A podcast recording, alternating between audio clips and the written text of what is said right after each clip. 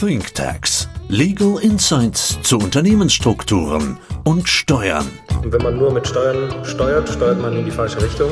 Nur zwei Dinge auf dieser Welt sind uns sicher. Der Tod und die Steuern. Steuern sind zwar nicht alles, aber alles ohne Steuern ist nichts. Herzlich willkommen zu einer neuen Folge ThinkTax. Heute freue ich mich ganz besonders. Pavel, Christoph, wir sind heute das erste Mal zu dritt im Studio. Ich freue mich, dass ihr beide da seid. Hallo Marc, hallo Christoph. Hallo Marc, hallo Pavel. Super, schön, dass es geklappt hat. Pavel, du hast vorhin erzählt, du hast ein neues Mandat, über das du heute berichten willst und wir mal schauen, was man machen kann. Ja, tatsächlich. Also bis jetzt war das meistens so, dass du spannende Fälle mitgebracht hast, aber wir sind ja nicht schlechter. Wir haben auch spannende Fälle. Deswegen habe ich heute auch einen mitgebracht. Und zwar das ist ein sehr erfolgreicher Unternehmer, betreibt seine Firma aber in der Form eines Einzelunternehmens. Also keine GmbH, keine GmbH und Co. KG, sondern wirklich ein normaler eingetragener Kaufmann, so wie man das früher kennt. So wie das auch häufig ist, man startet einfach mal irgendwie und sagt, ich probiere mal die Idee aus und dann entwickelt sich das Geschäft plötzlich. Ja, spannend ist, dass er damit ziemlich groß geworden ist, aber die ganze Zeit in dieser Rechtsform als eingetragener Kaufmann weil er dann immer sagen kann zu seinen Kunden, ich stehe, das ist jetzt keine GmbH, sondern ich stehe wirklich mit meinem Namen für die Qualität ein und ähm, also die Firma bin ich, ne? König bin ich. So, und das Problem bei ihm ist, er hat zwei Kinder, ist Mitte 50 und beide Kinder machen etwas komplett anders. Sie leben woanders und äh, eine Tochter studiert Psychologie, der, ähm, der Sohn ist Zahnarzt. Also sie, beide haben mit dem Unternehmen gar nichts zu tun. Lass mich raten, deswegen, Sie wollen auch nicht in das Unternehmen einsteigen und er sucht nach einem Nachfolger. Genau, den wird er nicht finden. Er hat sich schon damit abgefunden, dass er wahrscheinlich spätestens in zehn Jahren das Unternehmen verkaufen muss. So. Und die Immobilie, wo das Unternehmen betrieben wird, gehört seiner Frau. Also klassisches Modell. Klar, Firma wird vom Ehemann betrieben, die Betriebsimmobilie gehört der Ehefrau. So, und beide, damit ihr das noch besser einordnen könnt, haben noch ein Berliner Testament. So, und das waren im Prinzip die Informationen, die ich auch im ersten Gespräch bekommen habe. Und das fand ich schon spannend. Deswegen bin ich auch selber gespannt, wie ihr diesen Fall lösen würdet. Aber es ist ja etwas, was wir ganz häufig draußen sehen. Warum hat die Immobilie oder warum ist die Immobilie bei der Frau? Natürlich aus Haftungsgründen. Man will dem Einzelunternehmer, der natürlich mit seinem gesamten Vermögen einzustehen hat, das ist der Vorteil, den du gerade geschildert hast, und er sagt, ich bin das Unternehmen, ich stehe dahinter. Er haftet natürlich auch mit allem. Die Immobilie, die will man meistens innerhalb der Familie halten, deswegen hat er sie auf die Frau übertragen. Ich nehme an, das waren auch seine Gründe hier. Ja, absolut. Das war die Haftungsbegrenzung. Wenn man startet, weiß man natürlich nicht, wie sich das entwickelt. Und gerade bei einem Einzelunternehmen haftest du unbegrenzt mit deinem Privatvermögen, wenn du irgendwelche Verbindlichkeiten, Kredite eingehst. Und wenn der Plan nicht aufgeht, dann ist auch die Immobilie weg. Deswegen ist es natürlich naheliegend, dass die Immobilie bei der Frau ist. Aber dann lasst uns doch mal starten. Ich glaube, das erste Thema wäre ja mal zu fragen, was passiert eigentlich, wenn er plötzlich unerwartet verstirbt? Christoph. Also durch das Berliner Testament würde ja erstmal die äh, Frau das Einzelunternehmen erben. Ähm, die kann es aber nicht fortführen, die Kinder auch nicht. Das heißt, ähm, es würde erstmal Erbschaftssteuer darauf äh, entstehen, weil das Unternehmen zeitnah danach verkauft werden müsste. Also ist er aktuell noch nicht optimal aufgestellt, die ganze Familie noch nicht. Auf gar keinen Fall. Und da hat mich der Mandant aber gefragt, es gibt doch eine Befreiung für Familienunternehmen. Ja, das ist richtig. Grundsätzlich, wenn er das Unternehmen vererben würde und es wird fortgeführt, dann gibt es die erbschaftssteuerliche Begünstigung bis zu 100 Prozent. Also die Regelung ist aber äh, dergestalt, dass quasi das Unternehmen nach dem Erbgang sieben Jahre fortgeführt werden muss.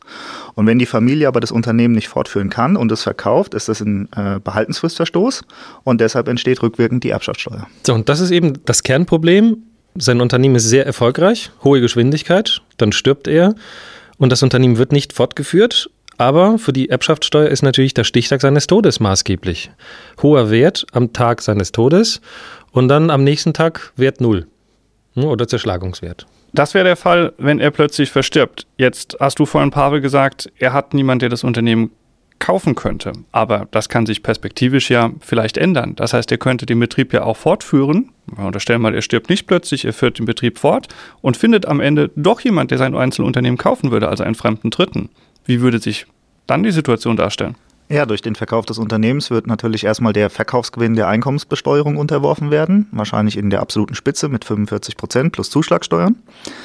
Und dann hat er einmal die knapp 47 Prozent an Einkommensteuer bezahlt auf den Veräußerungsgewinn, hat dann aber noch das Problem, dass der verbleibende Verkaufserlös ja an die Kinder übertragen werden muss. Und in dem Falle würden erbschaftssteuerlich Geld übertragen werden, was auch erbschaftssteuerlich nicht begünstigt ist. Das heißt dann nochmal einer vollen Erbschaftssteuerbelastung unterliegen würde. Weil eben diese Begünstigung, die Pavel angesprochen hat, gerade nicht mehr da ist, weil ich ja dann keinen Betrieb mehr habe, sondern ich habe den Betrieb veräußert, habe Cash und vererbe dann Cash. Ja, genau. Das heißt, egal was er macht, sein Plan A ist natürlich nicht zu sterben. Das ist immer der Plan A. Das ist auch ein guter Plan. Ja.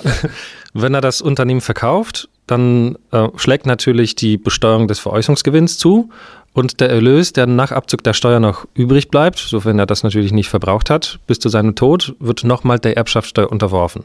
Verstirbt er mit einem laufenden Unternehmen, ist das wiederum auch nicht begünstigt und auch nicht liquide und muss auch der Erbschaftssteuer unterworfen werden.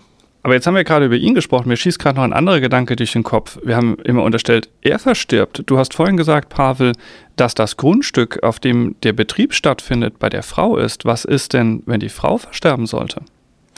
Also sie vermietet ja eine, eine Immobilie an ihren Ehemann. Die, Betriebsausspaltung wurde gerade vermieden. Das heißt, es ist eine Immobilie im steuerlichen Privatvermögen. Und die ist auch komplett erbschaftssteuerlich nicht begünstigt.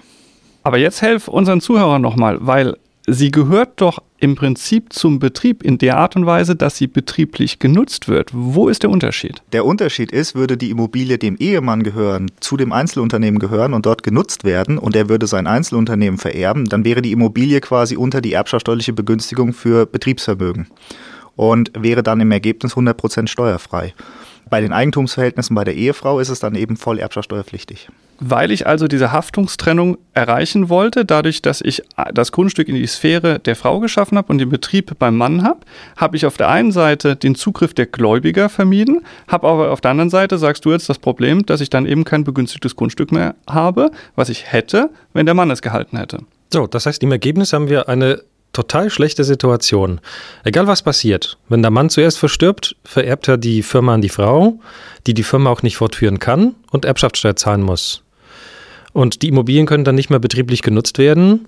Ne, und sie hat eine hohe Erbschaftssteuerbelastung. Auf der anderen Seite, wenn er das Unternehmen verkauft, schlägt auch da wieder die Besteuerung auf den Veräußerungsgewinn zu. Ähm, und wenn die Ehefrau zuerst verstirbt, sind die Immobilien auch nicht begünstigt. Und da muss der Ehemann, der die Immobilien bekommt und zu seiner Versorgung eigentlich gar nicht braucht, weil er eigentlich ausreichendes Privatvermögen hat, und der muss darauf Erbschaftssteuer zahlen. Und wenn er wiederum verstirbt, vererbt er die Immobilien weiter. Klassische Konstellation, vier Probleme. Vier Probleme? Eigentlich nur Probleme bis jetzt. Haben wir auch eine Lösung oder können wir nach Hause gehen an der Stelle? Christoph, du bist für Lösungen zuständig und wir lehnen uns zurück. Ja, also ähm, er könnte ja quasi im Rahmen der vorweggenommenen Erbfolge jetzt schenkweise schon mal sein Einzelunternehmen an die Kinder übertragen. Äh, das hätte den Vorteil, ich hatte ja äh, eingangs gesagt, das Problem ist, wenn, der, wenn er verstirbt, habe ich die Behaltensfrist von sieben Jahren. Wenn er quasi heute schenkt, dann werden diese sieben Jahre Behaltensfrist schon angestoßen und er kann quasi das Unternehmen weiterführen. Aber jetzt mal die Zwischenfrage. Pavel sagte ja, die Kinder wollen das Unternehmen gar nicht weiterführen. Wie würden wir das denn hinbekommen, dass quasi er weiterhin derjenige ist, der das Unternehmen fortführt und wenn er dann verstirbt, was machen wir dann? Naja, indem er das Einzelunternehmen einfach in eine andere Rechtsform einbringt, braucht man ja sowieso, wenn mehrere Gesellschafter oder wenn die Kinder als weitere Gesellschafter hinzutreten, brauche ich eine andere Rechtsform. Das wäre dann in Form einer GmbH und Co. KG. Das würde sich äh, anbieten.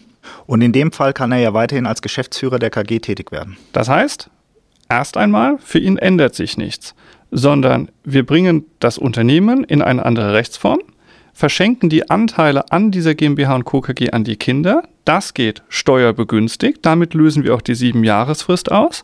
Und er führt den Betrieb weiter wie bisher. Das heißt kurzum, erst einmal hat sich gar nichts geändert für ihn, oder Pavel? Richtig. Er behält die Kontrolle, ähm, so gut wie es geht, äh, zurück.